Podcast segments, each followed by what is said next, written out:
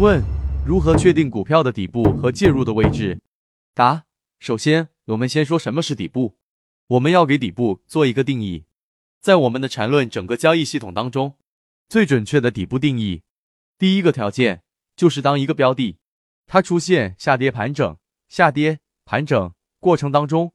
然后出现一个第一类型买点。第二个条件，它必须要构建一个完整的中枢之后，出现第三类型买卖点。记住，这个时候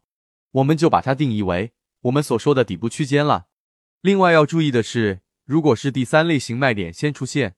那么就说明这个底部构建的过程当中是结束了的，是无效的。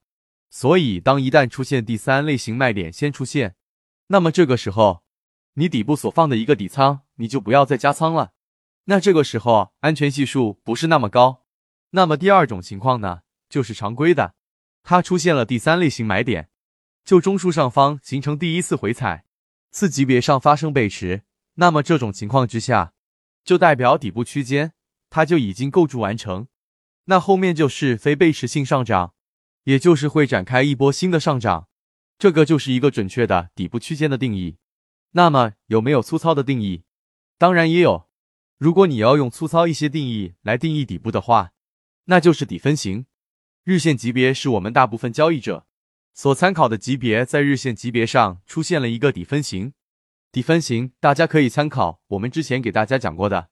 第二根 K 线低点是三根 K 线当中最低点，高点也是三根 K 线当中最低点。那么这就是我们所说的底分型。那么当它形成一个底分型的时候，它会有一个重叠区间。当 K 线是处于这个区间之上的，那说明它展开了一笔，一个底分型加一根以上不共用的 K 线和一个顶分型，就是完整的一笔吗？所以这种情况之下就是有效的底部。当然，当形成一个底分型之后，后面的 K 线是处于我们所说的这个底分型之下的，那么这个时候说明它就是一个底分型的底部区间判断失效。这是第二个比较粗糙的底部定义。那在什么位置介入？我们来告诉给大家圈子的答案。我们要在区间定义底部确定的情况之下，我们的真正最有效，或者说确定最高的买点。不是在区间中枢震荡的时候，这个时候去买也可以，但是确认性不高。我们要去做真正交易确定性最高的时候，反而是在出现一个中枢震荡、中枢的震荡过程当中下探失败的情况之下，去做这样的一个买入，这个时候确认性最高。大家认真想一想，也就是说，我们要去找买点，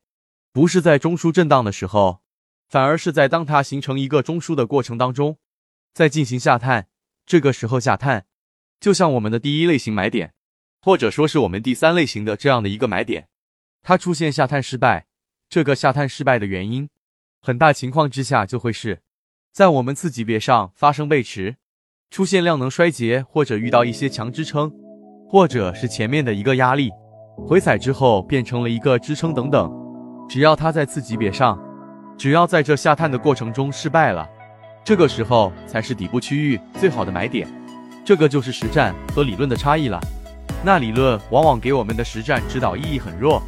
理论框架当中待太长时间，没有办法把它转换成实战，就是因为这些标准的模糊化。